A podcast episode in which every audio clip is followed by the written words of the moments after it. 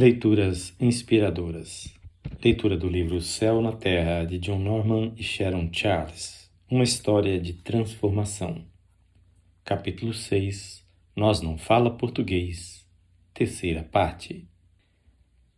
Pouco depois que Joanne superara o problema da aprendizagem da língua, recebemos uma carta da família de Stanley Martin, bons amigos nossos na Pensilvânia.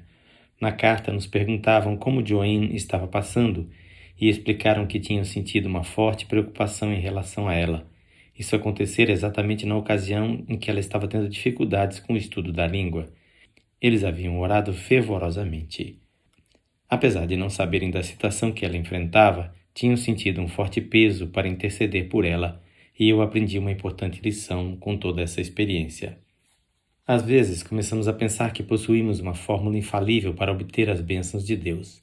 Pensamos que nossas orações são muito especiais, mas eu aprendi de uma perspectiva nova que realmente precisamos orar uns pelos outros. É claro que Deus ouvira nossas orações por Joanne e ouvir as dela também, mas quando soube como a família Martin havia intercedido por ela, fiquei mais fortemente convencido de que nós, os membros da família de Deus, precisamos uns dos outros. Senti-me felicíssimo de ver como Deus derramava a sua bondade sobre nós, apesar de não a merecermos. Afinal, fora o Espírito de Deus e não nós quem comunicara àqueles amigos o sofrimento por que Joanne estava passando. Mais uma vez, Deus é quem havia amado mais. Glória ao seu nome. Eu e a Betty também tivemos que nos esforçar muito para aprender a nova língua, mas de certa forma o forte impulso para o trabalho missionário que nos motivava ajudou-nos a superar os momentos difíceis. No curso de português, éramos o casal mais velho o de mais baixa escolaridade, lições que para os outros missionários eram bem fáceis, para nós eram um problema sério, e para aumentar nosso constrangimento, não tínhamos a menor ideia de para onde iríamos depois que terminássemos a aprendizagem da língua. Todos os outros casais ali pertenciam a alguma missão ou denominação e já sabiam qual seria o seu destino depois, mas nós não tínhamos nenhuma noção sobre o lugar para onde iríamos e era muito constrangedor reconhecer isso perante os outros.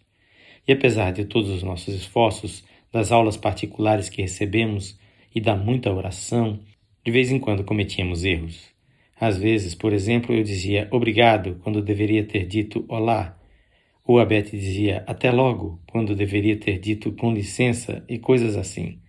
Certa vez, um vizinho nosso sofreu queimaduras sérias e fomos visitá-lo mas não conseguimos expressar para a família dele o quanto sentíamos tudo aquilo. Só pudemos orar por ele em inglês.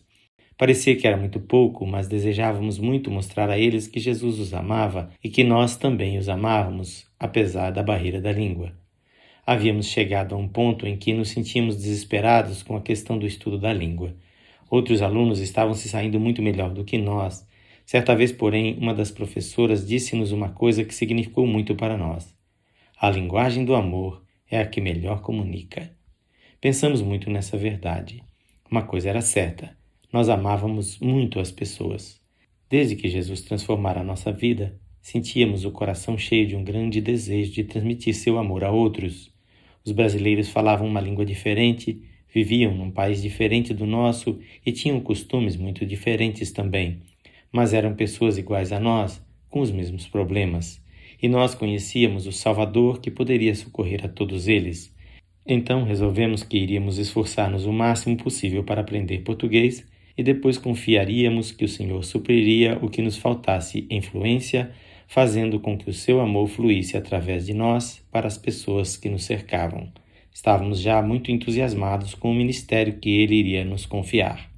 Mas em nossa mente ainda havia uma grande interrogação: como seria esse ministério? Sabíamos muito pouca coisa a respeito desse imenso país que é o Brasil e não tínhamos o menor e não tínhamos a menor ideia de onde nosso trabalho seria mais útil. Ainda nos sentíamos meio sem jeito todas as vezes que ouvíamos os outros alunos do curso de português falando sobre o local de trabalho para o qual haviam sido designados. Todos pareciam ter uma visão nítida do serviço e experiências que os aguardavam. Estou certo de que nos consideravam um pouco ignorantes e até ingênuos por não termos feito um planejamento melhor antes de virmos. Bom, era uma questão para entregarmos ao Senhor. Ele nos garantiu que, quando chegasse a hora, nos orientaria. Certo dia, quando já estávamos cursando as últimas semanas do curso de português, uma das professoras nos chamou à sua sala. Tinha ouvido falar do nosso dilema e queria apresentar-nos uma sugestão. Ela sabia de uma cidadezinha de nome Tabatinga, onde havia alguns crentes, mas não havia nem pastores nem missionários. Ela tinha um sincero interesse por aqueles crentes ali, e quanto mais ela falava, mais crescia nosso interesse. Então ela nos forneceu o nome e o endereço de um dos crentes. Saímos da sala dela, já fazendo planos para ir visitar o local no próximo final de semana. Afinal, chegou o fim de semana e ficamos aguardando impacientes a chegada de Lester Ebersol. Ele iria nos levar até lá, já que não tínhamos carro. Assim que ele chegou, todos nos acomodamos no veículo, aflitos para chegar ao destino. A viagem, quatro horas, foi bastante divertida. Fomos cantando, rindo, imaginando o que nos esperava em Tabatinga. Seria ali a nossa futura morada? Não víamos a hora de chegar lá. Aí então fiz uma triste descoberta. Quando estávamos chegando à cidade, enfiei a mão no bolso para pegar o papel com o nome e endereço da pessoa que íamos visitar. Devo ter colocado no outro bolso, pensei nervoso e comecei a remexer nos outros bolsos. Senti um aperto na boca do estômago. Será que tinha deixado o papel em casa? Dei uma cotovelada em Betty e contei a ela o problema. Será que, por um miraculoso acaso, o papel não estaria em sua bolsa? Ela me fitou horrorizada e se pôs a dar uma busca em sua bolsa. Não encontrou nada. Quando todos compreenderam que não tínhamos o endereço daquele crente, foi um lamento geral. Tabatinga era uma cidade com cerca de três mil habitantes. Levaríamos uns dois dias batendo de porta em porta até chegarmos à casa da pessoa cujo endereço me fora dado.